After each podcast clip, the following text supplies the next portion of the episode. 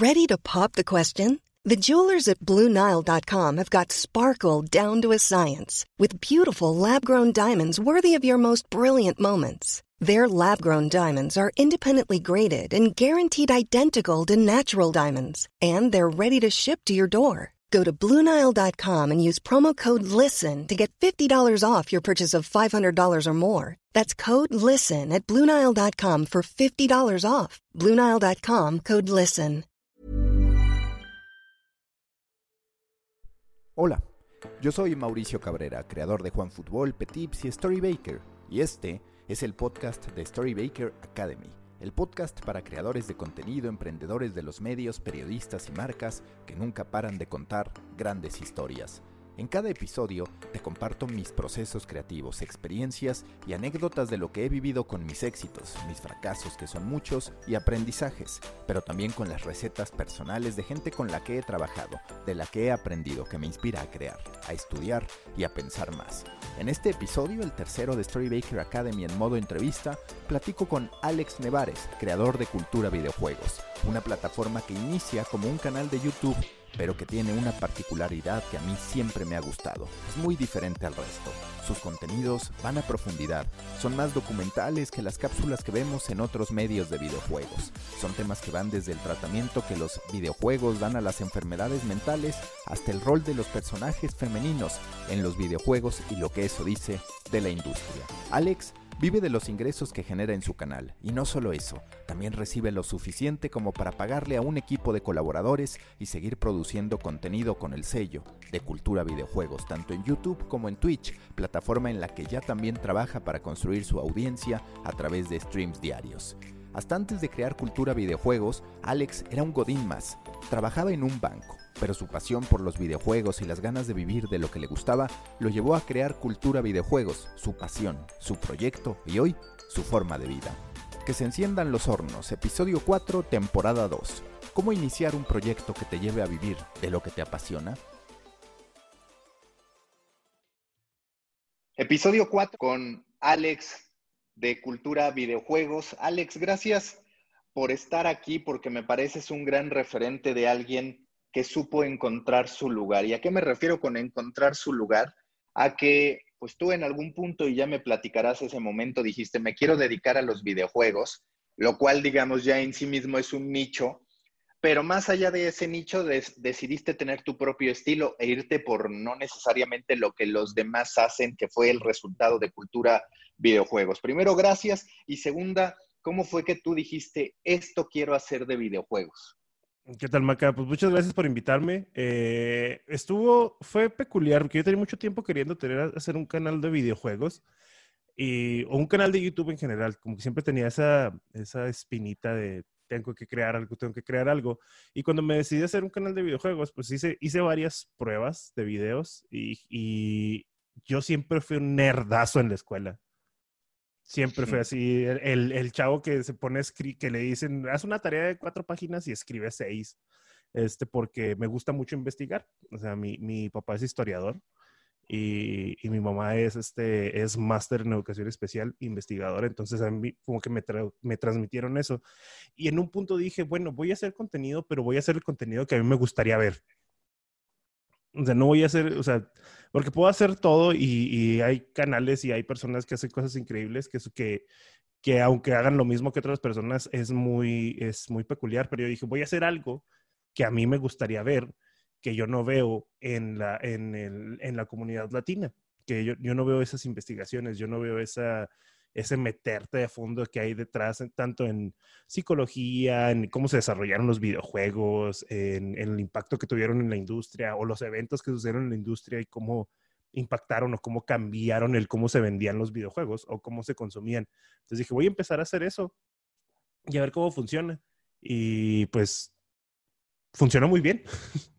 funcionó muy bien. Ahorita el canal eh, está en arriba de los 300 mil suscriptores y somos uno de los canales con más audiencia en Latinoamérica. En cuanto, no, no audiencia de suscriptores, sino es, es un muy buen ratio en, cuanto a suscriptores visitas. O sea, hay videos que sobrepasan por mucho los, los, las, los suscriptores que tenemos y, y nuestra media de, de, viewers eh, por video es muy buena.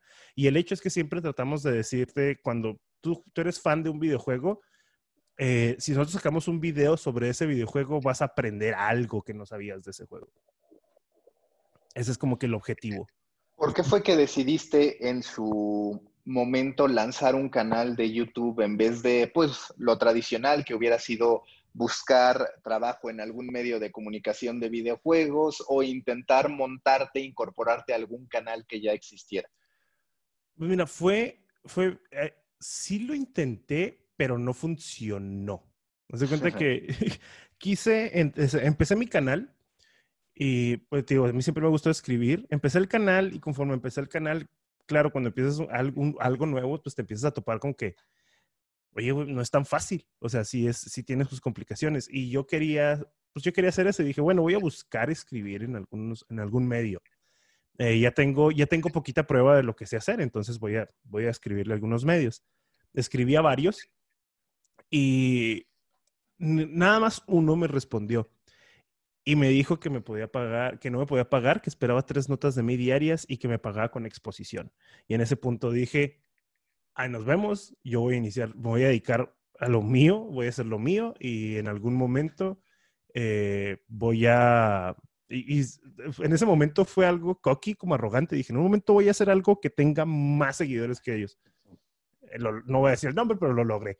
Entonces eh, dije, no, mejor me hago de lo mío, me hago de mi estilo, me hago de mi audiencia, me hago, me hago de, lo, de, lo, de lo mío, nadie me lo va a poder quitar. Y bueno, me lo puede quitar YouTube, ¿verdad? Pero en, en cuanto a un, un, tercero o a alguna persona de, que sea mi jefe o alguien así por, por, el estilo, no existe, entonces es completamente mío y yo dirijo hacia dónde se mueve el barco. Y creo que fue una excelente decisión. En su momento colaboré con, con Atomics, eh, pero al final decidí, o sea, la decisión fue continuar con cultura de videojuegos y del momento que decidí, no, mejor me voy con cultura como es, pues ha crecido un tercio de lo que es en, en un año. ¿Y cuánto dirías, cuáles son los pilares que tú identificas de lo que tú haces? Ya hablaste, por ejemplo, de investigación, está la importancia del guion, es decir, de tu proceso creativo, o si tú tuvieras que explicar las piezas fundamentales de los contenidos de cultura videojuegos, ¿cuáles son?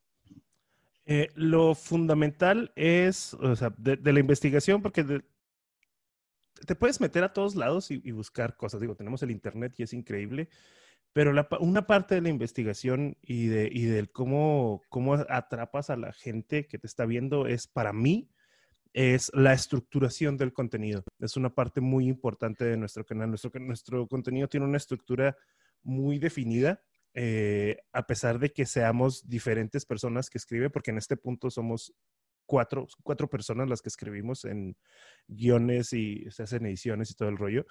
Eh, cinco, perdón, sí somos cinco. Eh, la, estructura siempre es la misma es una estructura que yo he ido dando al contenido durante los años y que he visto que funciona muy bien. Es como cuando escribes una, un, un guion para una película o una novela que tiene sus, tiene sus partes, llegas vas pasando por todo, ¿no? La introducción, este, estableces el problema y luego después este, el clímax y la solución. Entonces, todo, esa, manera es la que vamos, en la que vamos estructurando el contenido. Eh, siempre, obviamente, tratando de enganchar a las personas que les gustan eso y nunca, nunca, nunca, nunca asumimos que la persona ya sabe de lo que estamos hablando a pesar de que sea alguien que sea fan de Mega Man, de, de Halo, cuando le dan clic a un video, nunca asumimos que es una persona que ya sabe de qué estamos hablando, o que ya sabe de la franquicia, o que, que ya sabe cuánto ha vendido, o nada, nunca asumimos eso porque para mí es un, es un error garrafal el, el, hacer eso y es lo que nos ha ayudado a poder posicionarnos en algo que dices tú, es de nicho. ¿Por qué? Porque si le das clic a un video, aunque no tengas contexto, te vamos a dar la información que necesitas para tenerlo y entender lo que viene en adelante del video. Los videos son videos muy largos, también eso es algo que como que nos caracteriza. La mayoría de los mm, medios o canales que hacen videos son, son videos de que es, que es ya, ya en sí, es una odisea hacer videos de 10 a 15 minutos nosotros nos vamos a los 20, 25, hemos pasado de la media hora en, varios videos y son videos que han tenido muchas visitas.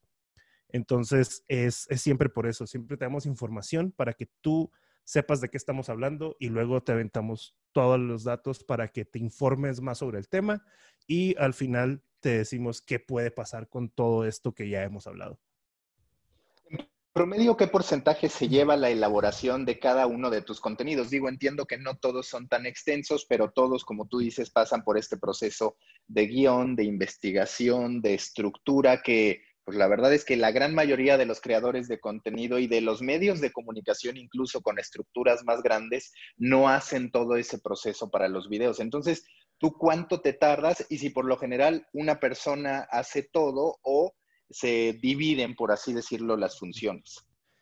El proceso, como dices tú, varía dependiendo del, scope y de, la magnitud del proyecto que tengamos en ese momento. Hay unos que nos pueden tomar, generalmente cuando, se domina el tema muy, muy bien, es un video que toma una semana. ¿Por qué? Porque escribes el guion, investigas que lo que hayas escrito, que es un proceso muy importante también, esté bien. Siempre verificamos que nuestros datos eh, contengan varias, varias fuentes que, que, lo verifiquen. Y este, después de eso viene la parte de checar el guion, checar esa estructura que te comentaba. Que en este punto, las personas que se unieron conmigo al canal ya agarraron el hilo de esa estructura. Ya lo agarraron, ya, ya agarraron eso. Y luego ya después viene grabación, etcétera.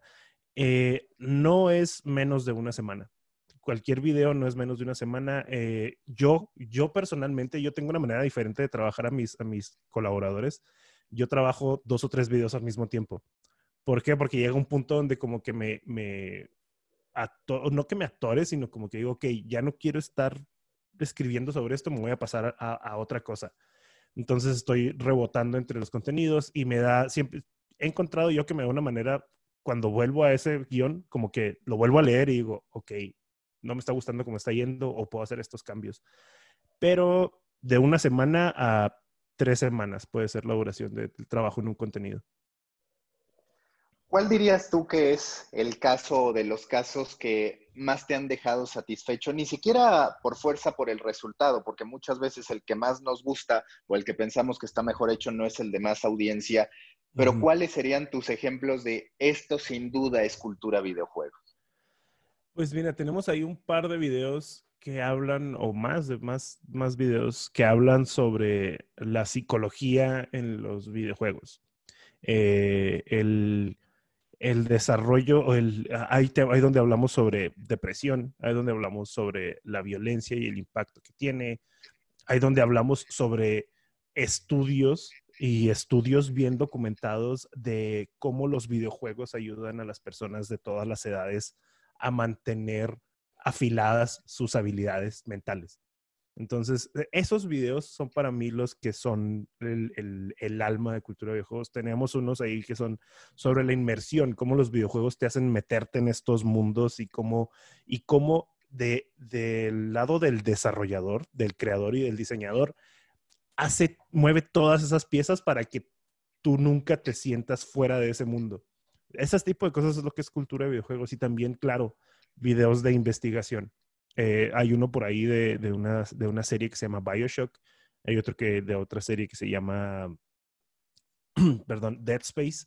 Y esos son así los videos donde nos metimos así hasta donde pudimos. se buscan entrevistas, se mandan correos, eh, o sea, es, es, un show hacer todo ese, todo ese tipo de, de contenidos, pero es muy satisfactorio. Una vez que terminas el contenido, como dices tú, hay unos que no pegan durísimo. O sea, uno de mis videos favoritos, porque yo soy músico, pueden ver mi batería acá atrás, eh, es sobre la historia de la música en los videojuegos. Fue el primer video que hice en el canal. Obviamente ese video ahorita tiene súper poquitas visitas y ahorita lo veo y digo, pues la calidad no es para nada se asemeja a lo que es ahorita el canal pero es uno de mis videos favoritos. Y no solo porque haya sido el primero, sino porque recuerdo todo el proceso de creación y cómo la investigación y estar escuchando soundtracks de videojuegos conforme fue avanzando el tiempo y los efectos de sonido y todo eso. Entonces, esos videos son para mí los que cimentan todo lo que es cultura de videojuegos. ¿Qué tan peculiar es tu audiencia? Es decir, de lo que tú sabes, de lo que tú puedes mm. analizar, ¿qué tanto tu audiencia está en otros medios o de verdad está tan acotada que sí te encuentras usuarios, pues que casi casi es cultura videojuegos por lo que presenta y quizás no las otras marcas por estar en un modelo o en una cobertura, digamos, más tradicional? Fíjate que eh, me topo mucho, eh, los, los, las personas que juegan videojuegos son muy, pues, son muy variadas, quieren saber información, o sea, quieren estar interesados, es como los que como el deporte, ¿no? Los que les quieren saber qué está pasando en todo el, el, ámbito y los que quieren saber solo de su equipo.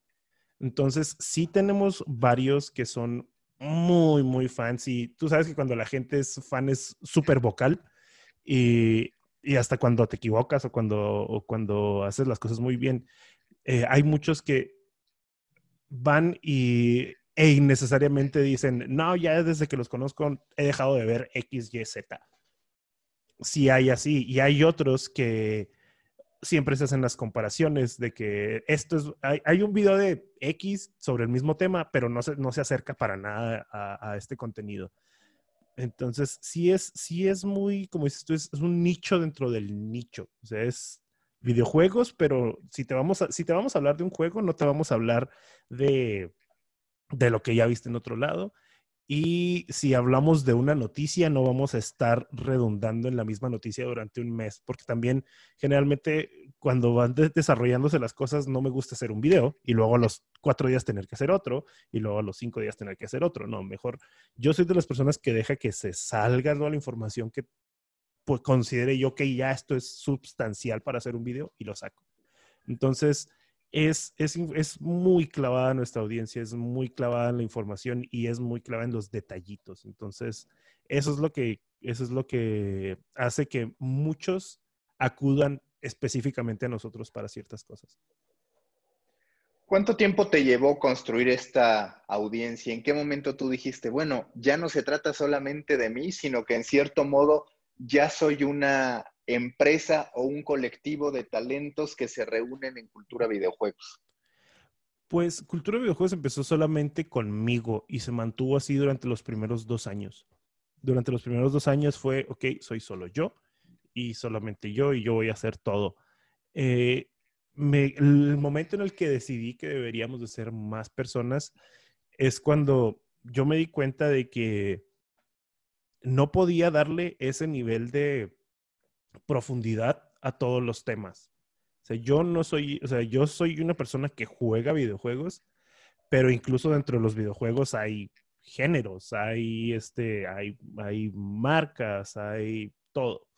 Entonces dije, ok, si yo quiero llevar más allá esta comunidad, lo puedo hacer conmigo, pero va a ser solamente mi opinión y va a ser solamente mi manera de ver las cosas y va a ser solamente, o sea, pues, voy a ser yo y me gustaría hacer de esto algo más grande, o sea, algo más grande que algo más grande que solo yo y fue como, fue como invité a una, a una de las personas y Blinker, Edgar se llama, le dicen Blinker y eh, a partir de ahí como que se abrió una puerta diferente, cambió, cambiaron muchas cosas y em, eso incitó a que otras personas me empezaran a escribir, oye, quiero trabajar contigo, oye, yo quiero trabajar contigo jamás, jamás este, tomé la iniciativa de decir, ok, tú que me escribiste por Twitter, voy a, voy a hacerte caso.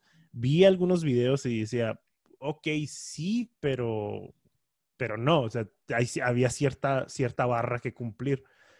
Y eventualmente llegó una persona que cumplió esa barra y la jalé. Eh, por ejemplo, está, estoy yo, que soy el super clavado en RPGs y, y, cosas de hardware y todo este rollo. Y luego hay otro que es muy clavado en el audio y luego hay otro que es muy clavado en Nintendo y luego otro que es muy clavado en los juegos de terror y la psicología y todo ese rollo. Entonces, creo que el haber tomado la decisión de, de, eh, te digo, hace tres años ya de decir, esto tiene que ser más que solamente mi opinión y que solamente mi manera de ver las cosas, eh, ha, ha, funcionado perfectamente. ¿Por qué? Porque tienes, tienes un espectro más amplio para, para cubrir lo que tu audiencia está buscando. Y sí, se crean, se crean favoritos entre todos ellos. Y eso es genial porque si una persona viene y nada más ve mis videos o nada más ve los videos de otros de mis colaboradores, es, es personas que de otra manera no tendrían mi canal. Hablando de tu modo en que asumes la competencia, porque me parece que cambia. Tú has visto por pláticas que tuvimos cómo los medios de comunicación, pues tenemos una competencia abiertamente con otros, ¿no? Nos obsesionamos por competir con otros. ¿Te parece que esta competencia en lo que respecta a canales de YouTube es un poco distinta porque se trata sobre todo de nutrir a tu audiencia independientemente de si está o no en otro lugar también? Fíjate que es muy diferente, es muy diferente. Eh, porque en, cuando se trata, yo así lo veo, ¿no? Y así lo, así lo he visto y mucha gente lo percibe de esta manera. Cuando son medios es yo tengo que ser el medio más chido, soy el que te tiene que dar toda la información y nunca voy a mencionar al otro medio de ninguna manera. Y colaborar es algo súper difícil en ese nivel. Es, es, muy, sí, pues hay una competencia de, de, de quién, a, ver, quién, a ver a quién jala más.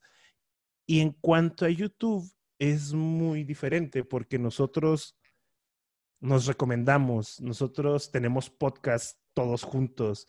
Este, nos, nos, enviamos, nos enviamos personas a los otros canales, mencionamos los canales de otras personas en nuestros videos, le decimos a nuestra comunidad, si te gustó el contenido como este, probablemente te vaya a gustar el contenido de, esta persona. Yo tengo ahí varios, varios este, compañeros youtubers que, eh, a los cuales les digo, eh, o nos decimos, oye, eh, está bien chido tu video, lo, o lo compartes, por, lo compartes por Twitter. Así que, ah, miren el video de, de Champ, de plano de juego, ¿no? Es uno de los ejemplos que me pueden salir. Chequen este video. O eh, nos invitamos a podcast o nos invitamos a directos. Es, es una comunidad mucho más abierta y más relajada en ese aspecto, porque sabemos que el que ve a uno, tenemos muy presente que si ves a uno, muy probablemente estás viendo al otro. Entonces, qué mejor que mostrarles que ustedes son, están de cierta manera unidos, ¿no? Están, están relacionados en una, como en una comunidad y que eh, los dos vamos a estar ahí presentes para traer contenido y para entretener y para, para hablar de ciertos temas. Entonces es, es, es, completamente diferente y creo que es el por qué también estos, estos medios, estas personas como nosotros, estamos jalando a tanta gente de los medios convencionales hacia, hacia nosotros. Y eso era lo que, te, lo que te quería preguntar. Para ti, el modelo medio de comunicación, hablando en lo particular de videojuegos, donde digamos, y lo platicamos en su momento, hay mucho fanatismo hacia la persona, quizás parecido a deportes, pero incluso eh, con mayor involucramiento, me parece, está quedando de lado, está quedando obsoleto, porque tú ves a un barcade que es como una idea de medio, pero moderno, por decirlo de alguna manera, con la construcción de comunidad. Estás tú con esta construcción de comunidad. Y del otro lado, en una relación más fría con la audiencia, están medios pues, de videojuegos más establecidos, más tradicionales. Para ti, ¿estos medios van a ir quedando de lado? Yo creo que más bien lo que están haciendo es que están tratando de incorporar lo que hace a los canales de videojuegos que, que les están jalando, o sea, que les están quitando ojos, están tratando de incorporar las cosas que, ellos tienen que les pueden servir a los medios. Eso es lo, eso es lo que están haciendo y en experiencia personal lo he vivido con, dos medios ya. Eh, bueno, pues estuve con Atomics y, en, en estos momentos ando hablando con el otro medio grandote de videojuegos en, en México. Este, entonces, es lo que están haciendo, o sea, están jalando ese talento o esas, esas cosas peculiares que hacen a, estos, a estos creadores. Pero el rollo es que eso existe, eso es en YouTube solamente, porque todavía está todo lo que es Twitter y lo que es este, Facebook, etcétera. Por ejemplo, en Twitter ya existen muchas cuentas que, que básicamente lo que hacen es que te, te, te, ¿cómo se te ahorran el clic literalmente hay una, hay una, hay una página, un perfil que se llama Save You a Click Video Game News. ¿Por qué? Porque lo que hacen es que ponen la información directo en el, en el tweet. No te ponen un, eh, checa el, este, eh, no sé, checa la nueva fecha de lanzamiento de The Last of Us 2 y luego el link para que vayas a ver la noticia. No te ponen, The Last of Us 2 sale tal día y tal, tal, tal, o sea, así. Y descaradamente se están poniendo, te salve un, te, te ahorré un clic como, como nombre. Entonces, es, es un, creo que es un, es un cambio de paradigmas muy fuerte el que tienen los medios tradicionales, como lo hemos visto en la televisión también. Y, y los videojuegos siendo entretenimiento, siendo noticias, pues no se van a salvar de eso. También van a cambiar muchísimo y es un reto muy grande para los, los medios ya establecidos porque no es tan fácil cambiar la dirección de un medio como es cambiar la dirección de un canal de YouTube. Es un canal de YouTube, si yo decido el día de mañana hacer el contenido de una manera diferente, nada me detiene de hacerlo. Y, en, un medio establecido, pues ya hay muchas más cosas detrás, hay mucha más, pues hasta burocracia para, para hacer esos cambios. Cuando tú analizas eh, lo que quieres para cultura videojuegos, eh, pues eres un canal de YouTube, sin embargo, también en su momento llegamos a platicar de el deseo de otras plataformas, ya digamos, vives tú y tus colaboradores de un ingreso no, no extraordinario. Eh, ¿Cuáles son tus expectativas o cómo ves que puedes crecer como creador independiente y hacia dónde quieres llevar la marca Cultura Videojuegos?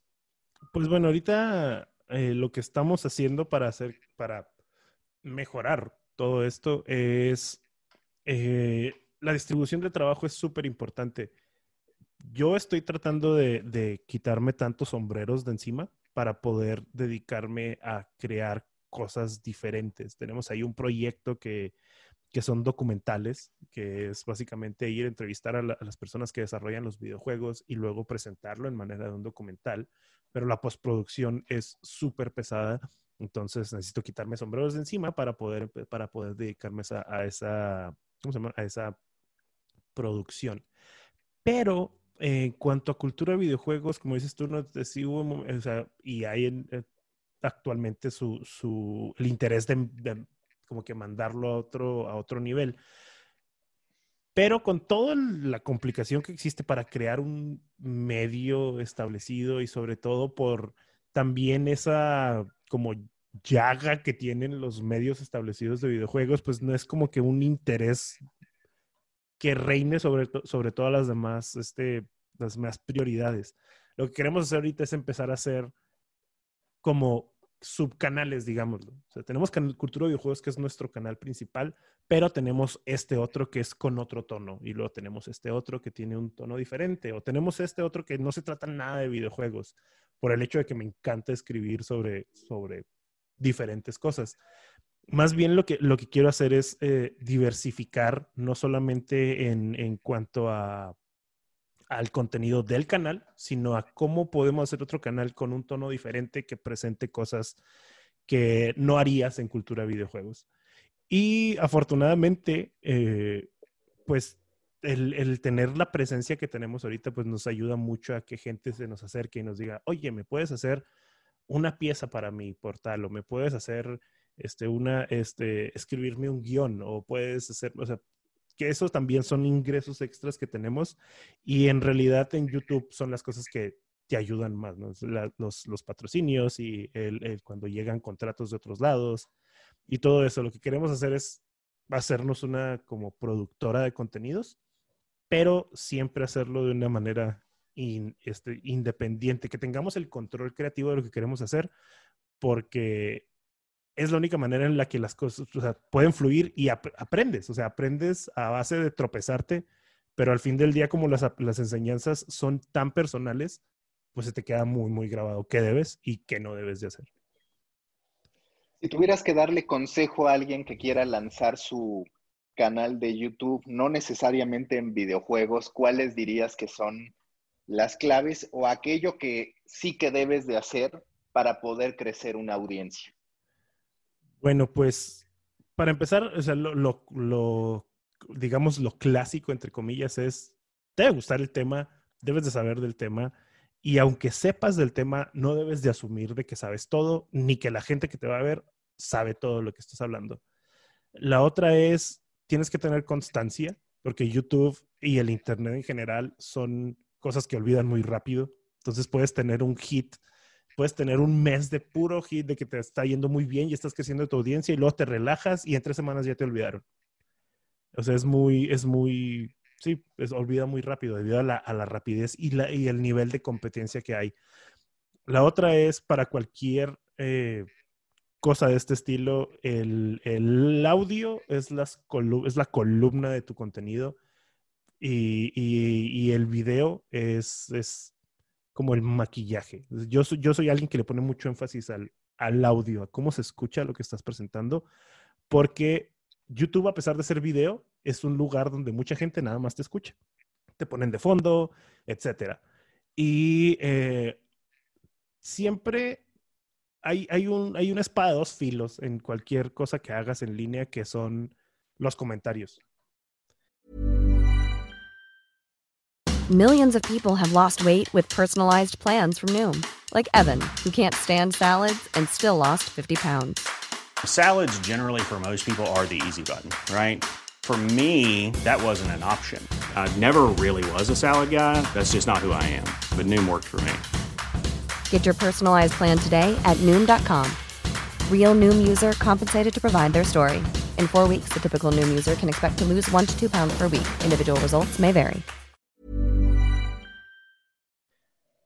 No alimentes al troll, pero haz caso a las personas que les preocupa o les interesa que puedas, o que saben y ven que puedes hacer mejor contenido. Porque yo me acuerdo los, en las épocas donde sacaba un video y tenía cinco comentarios, y de esos cinco comentarios uno podía decir, ah, no, está horrible lo que haces, o hablas como, o sea, la gente es, ah, hay, hay muchos trolls en internet, pero también hay unos que te dicen, ah, está muy chido, sabes que está chido que hablara sobre esto, o que o que incorporaras tal cosa. O, sea, hay mucha, hay mucha gente que está interesada en ver contenido y algunas de esas personas son como fui yo en su momento. O sea, ellos quieren ver algo específico, pero no lo encuentran. Y conforme tú vayas escuchando esas, esas voces, vas a poder crear algo que va a ser una amalgama de todo aquello que la gente está buscando y que lo va a hacer único, lo va a hacer diferente. ¿Con qué herramientas fue que decidiste lanzar tu primer video, no ahorita que digamos ya estás más equipado, ya has podido hacer inversiones, pero ¿con qué empezaste? ¿Con qué programas? ¿Con qué micrófonos? En fin. Yo empecé con un Yeti, un Blue. El Blue no se ha ido aparentemente de mis, de mis equipos. es un Blue Yeti, era un teléfono USB, eh, una laptop que ni siquiera tenía tarjeta dedicada de video. Eh, era una laptop de oficina. Literal, en ese momento era la laptop que mi oficina me había dado para, para, este, para trabajar. Yo antes trabajaba, pues era, eh, soy ingeniero en desarrollo de software y antes trabajaba con un banco y me dieron una laptop para que pues yo hiciera todo lo que tenía que hacer. Y este, empecé a editar con eh, Premiere. Ese sí, es, empecé a editar con Premiere. Ahorita edito con DaVinci Resolve. Pero empecé a editar con Premiere y no tenía ni idea. Te juro que no tenía ni idea de cómo editar un video cuando hice mi primer video. No sabía. Nunca en mi vida había tenido experiencia con cámaras, eh, con, cámaras DSLR. Me compré una DSLR Sony que me costó como 5 mil pesos y, fue la inversión más grande yo creo que hice para, para iniciar el canal. Y el micrófono y esa laptop. Y eso era todo. No tenía luces, eh, no tenía una PC como la que tengo en este momento, eh, no tenía, lo que sí tenía eran todas las consolas. sí tenía todo, o sea, tenía todas las consolas en las cuales jugar y, eh, y pero, pero carecía del conocimiento. Conforme fue avanzando el tiempo, fui mejorando mis habilidades, que ese también es otro, es otro consejo que puedo dar. Es, siempre empiezas a hacer algo, siempre que empiezas a hacer algo que sea algo que va a estar sobre, bajo, los, bajo la lupa de muchas personas, porque es público, te van a empezar a decir, está horrible esto, está horrible aquello, pero somos como una navaja que conforme más vayamos viendo eso, nos vamos a ir afilando y vamos a ir sacando más provecho de las herramientas que tenemos. Conozco personas que hacen contenido increíble con la mitad del equipo que tengo yo. Es nada más saber utilizar lo que estás haciendo. Saber utilizar tus herramientas. Y sí, como dices tú, ya conforme pasó el tiempo, pues me fui haciendo una mejor cámara, mejor mejor micrófono, mejor, mejor este, iluminación, PC, etcétera. Pero si te esperas a tener el equipo, si te esperas a tener este, todo, YouTube, YouTube y los medios, digamos, no convencionales de comunicación tienen la ventaja de que son tan personales que las personas se pueden, o sea, la audiencia se puede relacionar con lo que estás haciendo y le alegra mucho verte crecer. Desde, o sea, yo tengo muchos comentarios en mis primeros videos que dicen, ¿quién diría que así empezó y lo que es ahora? O qué chido que seguiste, que seguiste tus sueños, o qué chido, o sea, es, es algo muy, muy padre que empiezas y no nada más tú ves el crecimiento o la mejora, sino también tu audiencia y es algo que los conecta, te conecta todavía más con esa audiencia.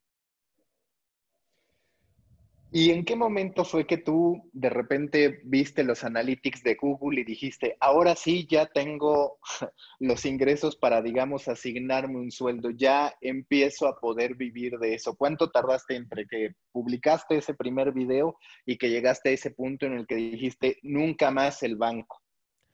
Pues un punto, fue un punto en el que no tenía un sueldo seguro. Básicamente lo que fue es trabajo en este banco, este, se va a acabar este proyecto, me voy a llevar tanto dinero, voy a tener tanto ahorrado, voy a poder vivir X tiempo con esto. Ok, voy a salirme de trabajar. Fue como al año y medio que empecé el canal. Tenía 20 mil suscriptores más o menos cuando, cuando decidí eso. Tengo este ahorro, le voy a dar un año y medio a cultura de videojuegos para que para que me dé mi, el estilo de vida que quiero. obviamente no es el mismo estilo de vida que cuando trabajaba en el banco, pero eh, para poder vivir de esto le voy a dar un año y medio y, ya, me salí así al... No, no crees tú que me salí ganando ya algo de YouTube, de hecho eran 100 dólares, algo así, pero dije, quiero hacer esto y si no le dedico el tiempo a esto, no lo voy a lograr, o sea, no lo voy a lograr como quiero me salgo de trabajar, empiezo a trabajar en los videos y empiezo a toparme con todas las cosas que, está, que estoy haciendo mal y todo lo que puedo mejorar. Y, y llegó un punto donde pues ese ahorro se empezó a agotar y dije, ok, ¿qué voy a hacer? ¿Sigo haciendo esto o busco un trabajo? Pero como soy músico, dije, ok, lo que puedo hacer es trabajar los fines de semana. Pasaron seis meses de trabajar los fines de semana, o sea, tocando la batería y dije, ya, es momento de nada más hacer esto. Entonces, mi, mi, mi meta de dos años se cumplió. En, menos, de, en menos de dos años logré que, que, todo esto me diera el cómo quiero vivir, el poder comprar mi PC, mis, mis, consolas, mi, o sea, todo. Y fue, fue un proceso en el cual fue muy, sí, yo hasta yo lo admito, fue, fue muy aventado el salirme de un trabajo donde ganaba este, 50 camas a 100 dólares en un, en, un mes. O sea, fue algo muy arriesgado, pero yo sabía perfectamente que tenía lo que se necesitaba para lograrlo. Entonces, y si no lo tenía, lo iba a investigar y lo iba a lograr. Y sí, es, básicamente ese fue el proceso, porque muchas veces muchos dicen, ok, ya tengo el 50% más o menos de lo que necesito para vivir en este otro ingreso, ya me voy a salir de eso, ¿no? Yo decidí aventarme así sin para, con un paracaídas, pero no sabía hasta cuándo me iba a durar abierto el paracaídas eh, y pues funcionó. ¿Dónde quieres ver a Cultura Videojuegos en dos años para ir concluyendo? ¿Dónde lo quiero ver en dos años? Lo quiero ver con más gente, lo quiero ver establecido en un, en un lugar quiero, o sea, mi, sueño para cultura de videojuegos es tener un lugar en el cual las personas van a crear el contenido que quieren hacer, no el contenido que, se les dicta o el contenido que, este, que, yo quiero que hagan. Hasta el momento todo el mundo hace de lo que ellos quieren hablar. Yo, si un colaborador me dice, quiero hablar de X cosa, vas. O sea, siempre y cuando yo sepa que va, que va a funcionar, yo, yo tengo un proceso para saber qué tema va a funcionar en ese momento, pero si les digo, si, si decimos, ok, vamos a hacer contenido que sabemos que va a funcionar, pero elijan el que quieren hacer y digan, ok, este lo, este, este lo voy a sacrificar. Es como, es como le decimos, ¿no? Cuando sabemos que un video no va a funcionar, decimos, no importa un carajo, este lo voy a sacrificar porque lo, lo quiero hacer. Entonces, lo que quiero hacer, lo que quiero hacer es que exista un lugar donde las personas puedan ir y puedan ser creativas. Eh, obviamente no, no una cantidad enorme de gente, sino más bien un lugar donde vayan y creen contenido que quieren hacer, que, la, que saben que la gente quiere hacer y que se, haga de una manera única. Pero también lo veo como un productor de varios contenidos para varios de estos sitios o estos medios que tú comentas. Lo veo como, como, como un productor de cápsulas, como un productor de, de, de, una, de un contenido para otro canal más grande, como, como un productor de otro canal que, que tiene un tono cómico, como así, ese tipo de, o sea, lo veo como, como un ente más bien, no como un solo canal que creció muchísimo, sino sobre, como un, un, una productora que ha ido metiendo su, sus, manos en diferentes aspectos de esta industria. Y por supuesto, queremos desarrollar videojuegos y en este momento tenemos ahí un blueprint sobre videojuegos, pero son videojuegos más como aprovechando nuestra, como, nuestra audiencia, ¿no? Estoy desarrollando uno que es un brawler, que es un juego de peleas, pero los personajes somos nosotros. O sea, nosotros nos estamos agarrando a madrazos. Eso, es, más o menos. hay, muchas cosas. Como son videojuegos, hay muchas cosas que hacer. Oye, Alex, y finalmente hay dos temas. Uno, si alguien quiere inspirarse, si alguien quiere tomar la fuerza suficiente para poder decir, yo voy a convertirme en mi propio jefe, por así decirlo, voy a ser mi propio creador de contenidos, mi plataforma, ¿de dónde puedes sacar esa inspiración? ¿Hay algo que tú hayas dicho, para mí esto representa mucho de lo que yo soy, un libro, un documental, una película? Pues no específicamente un, libro o un documental, sino más bien, a mí afortunadamente desde, pequeño mis papás siempre me inculcaron, haz lo que te haga feliz. Y mi inspiración siempre ha sido jalada de ahí. O sea, el momento en el que decidí también salirme de mi otro trabajo fue el momento en el que yo ya no estaba disfrutando tanto mi trabajo, mi trabajo pasado. Y para mí es más importante tener, como, como dicen, dinero feliz que mucho dinero. Entonces, si yo puedo tener, mantener mi vida, eh, mis necesidades, cubrirlas, haciendo algo que me haga feliz en vez de tener muchísimo, o sea, un capital más amplio y no estar tan contento, para mí el dinero feliz, aunque sea menos, vale mucho más que, que, la, que la otra cantidad. Y es algo que nos detiene mucho en, eh, pues, y naturalmente nos detiene mucho, ¿no? Pero creo que si algo ha abierto las puertas de todo esto que, está pasando en este momento es que nos estamos dando cuenta y muchas personas están dando cuenta de que la creación de contenidos digitales tiene un alcance mucho mayor y que muchas cosas pueden ser logradas por, por estos medios. Entonces estoy seguro que va a haber muchos cocineros, va a haber muchos desarrolladores, va a haber muchas personas que son maestros que van a encontrar este nicho o este lugar donde expresarse de una manera más libre y con más alcance. Y, de todo esto que está pasando actualmente en nuestro planeta, creo que eso es uno de los de las cambios más fuertes que va a haber. Nada más el chiste es perderle el miedo a eso de, de no voy a tener eh, ese paracaídas, porque siempre tener el cheque seguro es algo, es algo que pues, te ayuda a estar tranquilo. Pero para mí es mucho más estar tranquilo el decir, ¿sabes qué? Hoy sí no quiero trabajar no le hace trabajo el sábado, pero hoy sí no voy a trabajar porque simplemente no tengo la creatividad para, no tengo el, hoy, hoy mi cerebro no, no tiene esa, es, es, lo que necesito para este proceso creativo. Entonces, es, es, no tanto fue, como te digo, no fue un libro, sino más bien es, es, es una mentalidad que he cargado durante mucho tiempo eh, por mi vida, ¿no? Por la manera en la que se me educó. Eso también me llevó a salirme dos carreras diferentes porque las veía y ah, siempre, siempre no quiero esto y me salía y luego me iba otra cosa y así. Pero sí, no, no es un libro, es más bien eso. Dinero feliz sobre mucho dinero. Oye, Alex, y la última pregunta que más bien es un ejercicio, a ver si me puedes ayudar a hacerlo en Media Kitchen Lab, porque justo de lo que se trata es de incentivar a la gente en términos creativos, en términos de atreverse. Los invitados dejan una tarea o digamos un, reto creativo. Si tú tuvieras que poner ese reto creativo a quienes escuchan, algo sencillo pero que pueda detonar, ¿qué reto sería? ¿Qué reto sería? Bueno, para mí la base, la base de lo que hago es escribir. Entonces, yo diría, si, si tú quieres hacer algo creativo, ya sea, si es expresar una idea, si es, si es verbal, escribe algo corto. Si es una historia, si, es, si quieres ser escritor, escribe una, historia corta, tres párrafos, algo que puedas comunicar rápido y compártelo y ve las reacciones de, de las personas que crees tú puedan estar interesadas y te puedan dar un buen feedback. Si quieres hacer, si quieres postear información, si quieres hacer un, si quieres hacer un blog, escribe un artículo pequeño sobre algo que a ti te interesa.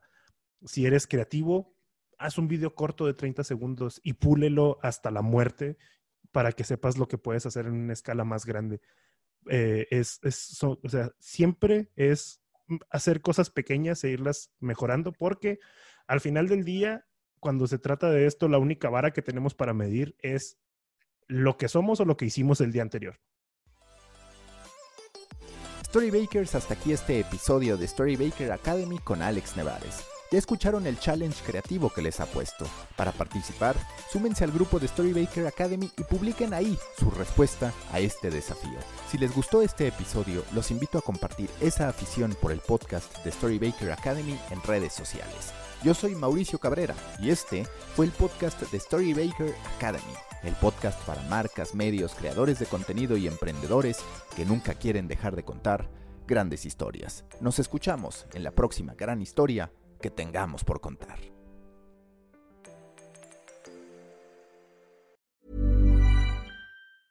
Mom deserves the best, and there's no better place to shop for Mother's Day than Whole Foods Market. They're your destination for unbeatable savings, from premium gifts to show-stopping flowers and irresistible desserts. Start by saving 33% with Prime on all body care and candles. Then get a 15-stem bunch of tulips for just $9.99 each with Prime. Round out Mom's menu with festive rosé, irresistible berry chantilly cake, and more special treats. Come celebrate Mother's Day at Whole Foods Market.